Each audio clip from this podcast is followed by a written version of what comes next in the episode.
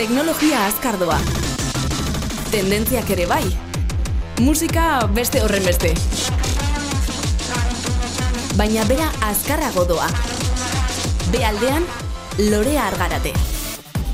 Lorea Argarate zer moduz, Gabon.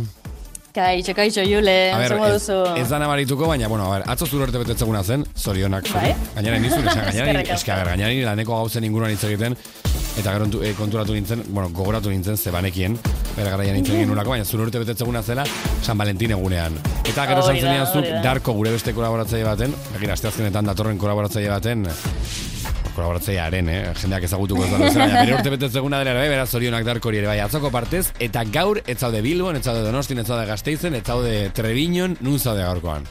Gaur Berlinen nago, Jule. Berlinen dago, eta- Ba, bai, asko gustatzen zaitu Berlin, eta aldo dan guztietan etortzen naiz. Eta bai, gaurkoan hemen harrapatu nauzue. Mhm, Eta gainera- ekarri dut gaitxo bat ere bai, ba, pizkat, eh, ez, Berlinekin, eh, hori da, ba, pizkat tekno eta arrabe kulturaren atzean dagoen historia, ez? Mhm. Eh, nik uste dut aproposa dela, eta egia da, oraingoan ez naizela egon eh, diskoteketan, ze badakezue Berlinen asko daudela, Ah, lanera baina Julen zurekin, eh, bai, lanera etorri naiz, egin dut ere osio pizkat, eh? Vale, vale. baina egon naiz eh, denda baten zurekin asko goratu nintzela Just Music deitzen da, eta da eraikin oso bat Julen dan instrumentu egin, dauka pixu oso bat dana baterientzat, eta bueno, fantasia bada. Beraz, Joan- eh, zurekin, bai, zurekin asko goratu nintzen, etorriko zera burrengoan nirekin. Seguro baietz. Eta, bai, bai, eta esan duten bezala, ez pixka da, tekno eta arrabe kulturaren atzean dagoen historiari errepasotxu bat, olan braza askorik eman gabe, ez? E, e, badakizu, ba, niri teknologia gustatzen gain, batzutan historia ere asko gustatzen zaila dela. Mhm. Orduan, em, kontekstuan jartzeko, ez, pixka, ba, bueno, laro garren amarkadaren bigarren erdialdean edo sortu zen, ez, ba, soinu elektronikoetan eta errepikapenean edo lupetan dago oinarrituta e, teknomusika, egia da, ba, bueno, ez, ekstasiaren eraginez areagotuta ere bai, ba, bueno, parranda eta dantza estilo berri bat sortzen hasi zela. Eta askotan esaten da, barkatu lorea, bai, baina askotan esaten bai, da, bai. ez dela ulertzen drogarik gabe musika hori. Ez da egia Ja. guztiz esango nuke, baina egia da Ez, baita ere ez, ez, testu inguru horretan sortutako gauzak direla askotan, ez? Hori da, eta gaur pixkat gehiago ulertuko dugu, ez? E, drogaz gain, ba, bueno, kontekstu sozial eta ekonomiko oso oso definituek eragin dute hau. Eta ikusiko dugu zein izan zen, ba, pixkat Berlin, ez? Berlin izango da, e, ba, bueno, nazioarteko eragin guzti hauei bilduko dituen hiria, baina zergatik Berlin, ez? E, batzutan tekno entzuten dugunan Detroit etortzen zaigu burura. Orduan nik uste dut gaurkoan e, ulertuko dugula ere bai, e, nundik norako e, oiek, baina esan bezala, gainera Julen bere egunean e, house musikaren inguruan e, hitz egin genuen. Beraz, e, holan pixkat frikieri e, gomendatuko nieke berriz e, podcast hori entzun eta gero hau entzutea, ez? Egia. Ze, e, bai, egia da, ba, pixkat, e, e, house musikak eragingo du, ez, gero teknoa etortzea, e, Chicagon jaio zen hau, ba, pixkat Ron Hardy, Frankie, bueno, ez dugu hitz egingo DJ askoren inguruan, baina Warehouse zen e, diskoteka, eta bertan holan kontekstu pixkat jartzearen, ba, funk, soul, hip hopa, ez, hasi ziren nahazten, eta gero, ba, bertako DJak ere bai, ba, e, ritmo kaxak e, hasi ziren erosten, gero eta e, soinua ikasten zegoen jendea bazegoen, berra- beraz diskoak berriro editatzen hasi ziren, ba, laburrago eginez ez, neurriak moztuz, eta hau, e, ba, bueno, publikoa erotu egiten zen e, e, hauek e, ba, pixkat e, dantzan jartzean, ez? Eta ai, hasiko da pixkat errabe kultura honen em, sorrera moduko bat existitzen, baina esan bezala, tekno esaten dudanean edo tekno entzuten dugunen Detroit etortzen zaigu askotan burura. Zergatik, ez? Zergatik da, da hori. Eta zergatik hasi naiz jausarekin, ba, bueno, pixkat jausa hasi zen hor elektronikan gauzak mugitzen, baina esan behar dugu, ba, teknoa dela jausa baino gordinagoa, ez? Melodia askoz gutxiagorekin, eta industrialagoa. Azkarragoa honek- normalean, ala- ala- Bai, ala ez? ba, baina, bueno, ba, ez dauka holan, eh, ez Ah, da eh, erritmoan, baina Bai, du baita- zertan azkarragoa izan behar. Ez, ez dauka zertan azkarrago izan behar, baina baita industrialagoa eta melodia gutxiagorekin, ez esango dugu lan pixkat tristeagoa edo serioagoa dela, Aha. ez? E, eta hemen kontekstu pixkat jartzearen zergatik Detroit. Ba, berrogeita margarren e, amarkadan Julen, estatu batuetako hiririk oparoenetarikoa zen. Zergatik, ba, automobilgintzaren epizentra zelako hau da bertan Ford e, edo General Motors, Chrysler, enpresa hauek bertan zeuzkaten e, lantegi nagusiak, ez? Beraz horre, izugarrizko mugimendua zegoen. Baina irurogei garren amarkadan, hau da, amar urte beranduago, e, ba, bueno, pixkate, eskulan merkeagoko herrialdetara eroan zituzten fabrika hauek, beraz Motor City, e, herria deitzen zena, despopulatzen hasi zen.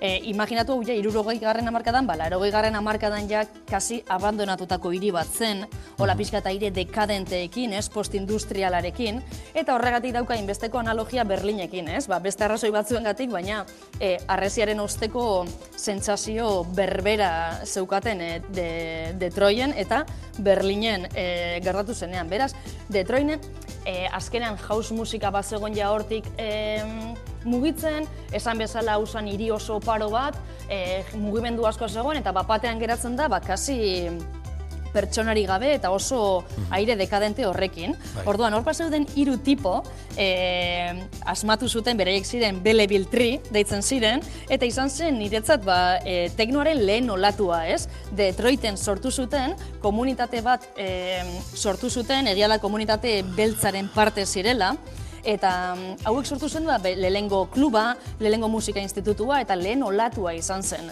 E, Detroiten ere bai, deigarren olatutxo bat etorri zen, ba, Jeff Miles, e, Mike Banks eta Robert Hooden eskutik, eta hauek adibidez teknoa egiten zuten ja ere, Julen, mhm. baina hauek ikusten zuten kasi e, gauza militante eta politiko moduan, bale? Osa, gauza bat guztiz antikomertziala izan behar zen, e, arraza berdintasunaren aldeko borrokarekin oso lotuta zeukaten, eta bueno, ba, pixkat soinu ilun eta futurista hauek hasi ziren e, sortzen. Esan behar da, ja, e, Alemanian Kraftwerk taldea zegoela, ez? Eta, eta Detroitko hauek esaten dute, ba, beraientzat oso inspirazio iturri haundia izan zela Kraftwerk e, taldea. Beraz, e, bigarren olatu hauek, e, Underground Resistance e, deituriko e, komunitate bat sortu zuten, eta ekarri dugu Jeff Miles, zela beraien e, beraietako baten kantatxo bat ekarri dugu jartzeko lan pixkat hasieran kontekstu moduan, ez? Jeff Miles da, esan bezala, bueno, zuk The Storyteller kanta ekarri dazu, ez? Atzetik dugun hau, ez? Baizik era beste, hau, testu inguru bizkal jartzeko, testu inguru musikala jartzeko, gaur lorea berlinen dagoelako, teknoa eta rave kulturaren inguruan hitz egiten, hausetik abiatu gara ere bai, Detroitetik abiatu gara ere bai, eta esan bezala Jeff Miles azpimarratu bar dugun artista hoietako bat hemen, behaldean.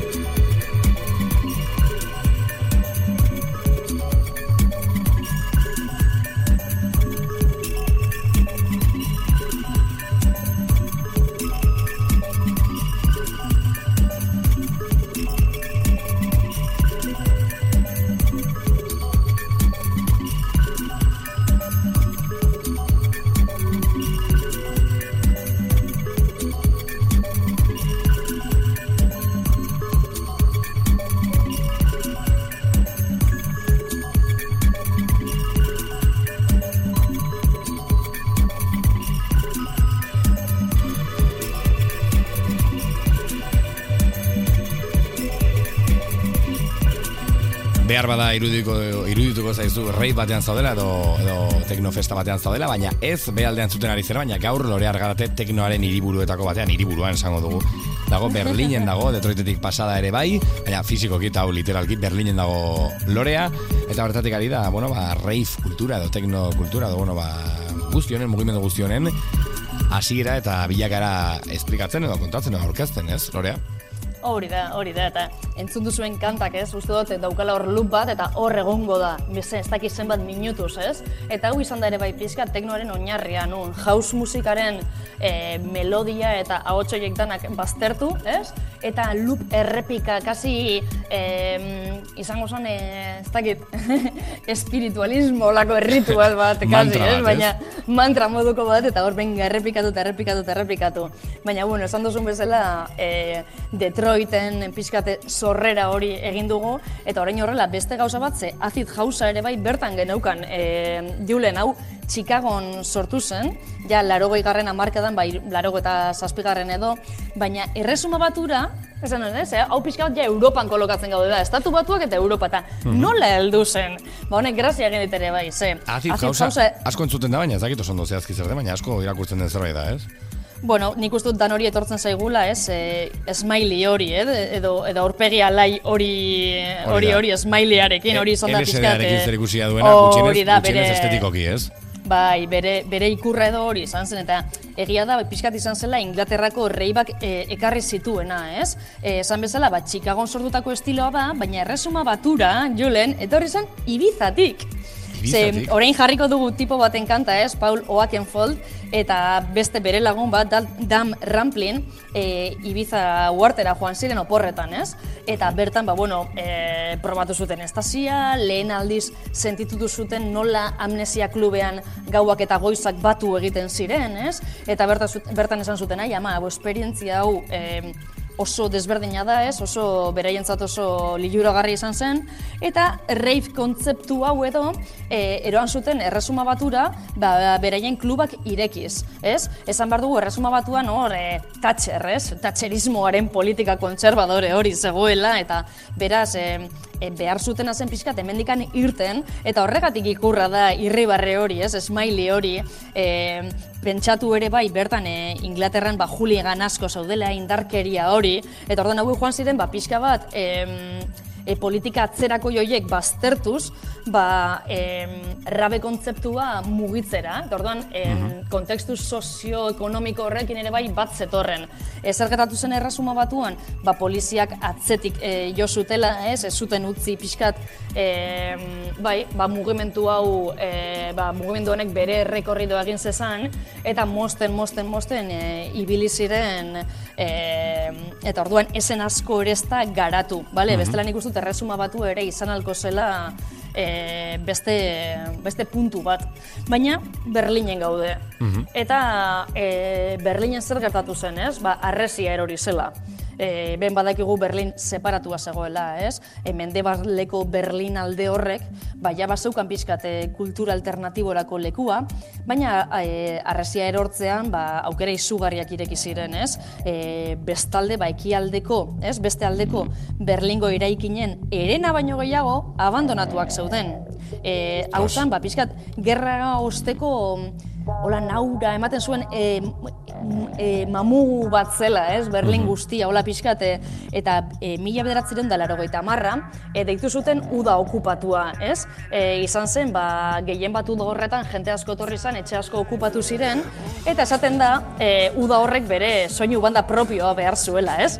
Eta son, soinu banda propio hori izan zen ere bai, ba, pixkat, e, Acid Housearen eskutik eta Detroiteko teknoren eskutik sortu zena, ez? Hemen eh, esan behar dugu e, mendebaldeko Berlinek bazeukala ja diskoteka bat non Acid Housea jotzen zen, UFO deiturikoa, Eta bestaldetik, ba, ekialdeko e, pertsonek igual soinu gogorragoak erabiltzen zituzten, ahots eta pianorik gabekoak, eta espiritu okupa hori ez, erabili zuten, e, ba, pixkat, e, abentura horietan azteko, e, sartu espazioetara soinu sistema bat instalatu, zabaldu, eta rave kontzertuari ba, hasiera emanez, eh? Eta hau bai izan zen pixkat, e, momentu honetan izan zen ba, Berlin pixkat konsolidatu zenean e, mugimendu honekin, eta nun ja e, benetako ez dakit, benetako mugimendu bat sortu zen gazteriaren inguruan, bai politikaren inguruan, okupazioaren inguruan, eta dana teknomusikak e, garraiatzen zuen, ez? Niretzat, ze potente izan daitekeen e, musika horrelako errevoluzio batean. E, niretzat, e, bueno, e, puntazo bada Julen, e, ze imagina deza, osea, imaginatu, e, hilabete batzuk e, lehenago, dantza egiten zeuden leku horietan fusilatu izan zitek zintezkeela, ez? Bai, uste aldatu dut- kontua. Bai, eta horregatik izan zen pixkat dantzaren errevoluzioa ere bai, eta pixkat eh, askatasun horren eh, bila egitea. Eh, mm, horrela, holan, braza askorik ez dizuet eman nahi, ez? Baina eh, egia da, eh, nik uste dut hemen izan zela holan beneta benetako mm, tekno eta rabe kultura, zergatik? Baina pixkat, laro eta margarreko herrialdean edo horrela, hemen em, festival bat egiten zen, Julen, Love Para, Parade, eta mila bederatzen da laro eta, emer, laro eta bederatzean, hau da, bat bederatzi, sortzi bederatzi, mila bederatzen da laro eta bederatzean, hasi zen egun da berrogeta lagunekin, eta laro eta maseian ja milioi bat bertaratu ziren, ez? Eta honek ez zer esan nahi du, ba, bueno, pixkat jasi zela mainstream egiten, edo... Masifikatzen hasi zen kontua, ez? Masi, hori da, Bueno, masifikatzen hasi zen. Zerbait soziala baldin bazen edo horren islada da ere bai, masifikazioa esango dugu. Berlinek konsolidazio bat izan zuelako. Lehen aipatu jazu atzeko kantau, ez? Oken foldena, Bai. Paula Oken foldena. Guazen pixkaten zutera? Oso ondo. Guazen entzutera. Turn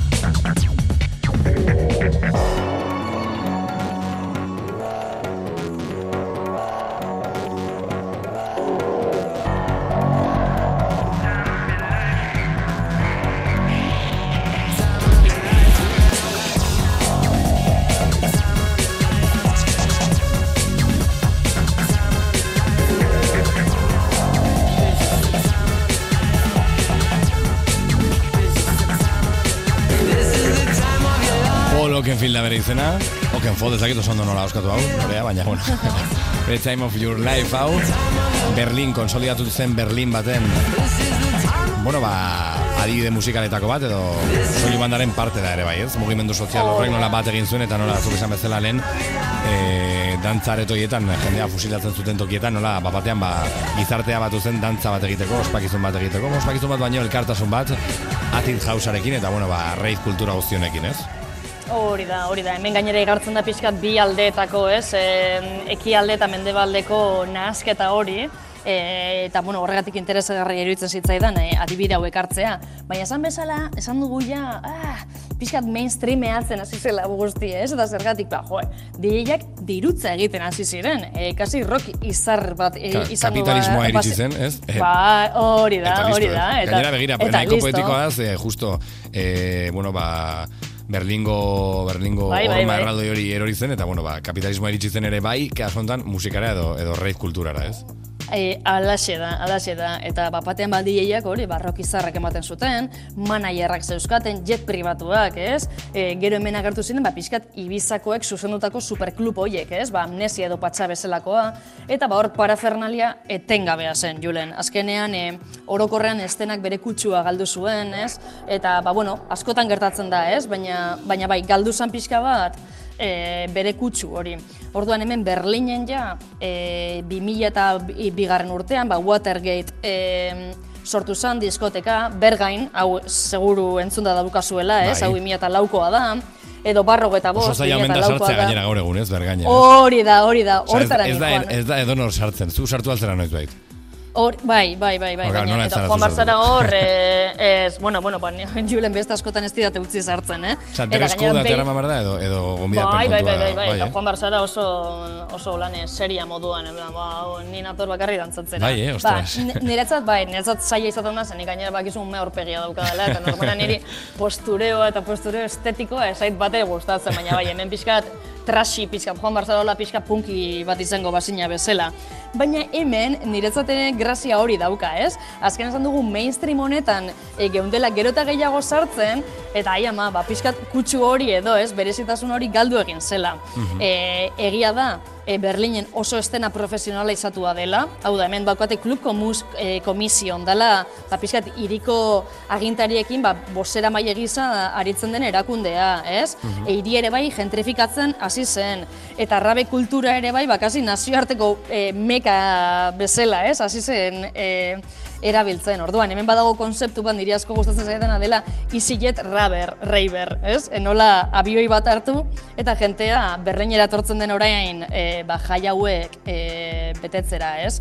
E, raberoak jada ez dira Berlinek sozialetik, da. sozialetik, iraultza, bueno, iraultza ez, e, turismo tendentzia batera pasada, ez, Bai, azkenean. bai, bai, bai, bai. Eta egia da Julen, eh, esklusibitate hori dela batzutan inklusioa lortzeko, ez? Hori Bai. house musikan ere gertatzen zen, nola? Osea, babes bat emateko, ez? Hori da, hori da. Zuk pentsatu bat denak sartzen utziz gero, ba, aspaldi galduko zen mistika edo xarma hori, ez? Beste alde batetik, postureo larregi uste dut dagoela eh, hone guztiaren atzean, ez? Eta pixka titularra izaten da, ba, joan mesedez beste klub batera, ez badozu dantzatu nahi, edo ez badozu ez da DJ-ari begiratuko edo ona selfie bila baldin basatoz, joan zaitez beste, beste klub batera. Bai, bai. Eta, bueno, pixkate bukatzeko, ze hemen entzuten ditute, ez? E, hor pasaude jazken kanta sartzen. Westbam, ekarri diazuzu, way up, Westbam, way up. Hori da, hori da, eta e, egia da pixkate, holan, e, bukatzeko edo konparazio moduan e, niretzate rabero komunitatea, ez? Uste dut, e, ba, iragankorra dela eta ez iraunkorra, hau da, Raberoa julen astean zehar bere ohiko bizitzara itzultzen da. e, bainku, banku kutsa zain, diseinatzaile grafiko edo dena delakoa, ez? Baina pixkat, e, nik uste dut jendeak egiten duela gaur egun asko aldatu dela kontzeptu hori, ez? Eta jendeak ba, esperientzia utopiko baten oroitzapen horiek izango dituzu, baina rabeak irauten duen bitartean, ez? Claro. Ez da ja kasi gauza lifestyle bat. politiko bat, ez da mugimendu bat, e, eta bueno, hor gauzatxo batzuk galdu dira, beste batzuk irabazi, baina ondo etortzen da normalean kontekstu pixat eukitzen nola house musika izan zen ere bai, ba, LGTB mugimenduaren, ez, e, horrelako mm, em, bai babes musikarekin ba, babes leku bat, eta teknoa ere bai izan zen ba, pixkat, em, Bai, sozialki pixkat ba oso galduta edo oso ilun geratu diren herrieri nola eman dien indar hori ere bai aurrera egiteko eta eta iluntasun horretatik ere bai mugimenduak sortzeko. Beraz, e, Julen, e, urrengoan zu etorri barko zera nirekin berreinera. Bergainera joango ia, eta ia usten diguten sartzen hori da, jarri barko zurekin ditugula utziko digute, Kriston piurak eta, eta bueno, niko dugu zeo zer. Bueno, rave kultura, loreak esan digun bezala gaur egun, kultura baino raveak eta, bueno, oso oso guztion ahotan dauden festak dira, eta musika estiloa zer esanik ez, bai teknoa, bai acid jausa, bai jausa, Baina, bueno, ba, nundik, nundik zen oso garrantzitsua da, jakitea, hau, noizbait gutxienez, iraultza sozial bat izan zela, espazio seguru bat izan zela, eta arrazoi bat, gizarte arrazoi bat izan zela, existitu eta batez ere sortzeko. Eskerrik asko lorea, Oso, ondo, Julen, ze ondo laburtzen dituzun gauzak, benetan. karo, adi Me adi egon encanta. naizelako. West Bamen way upekin, ondo pasa Berlinen, ez duan zaudela, eta asko dantzatu. Eskerrik asko, Julen. Aio. Agur, agur.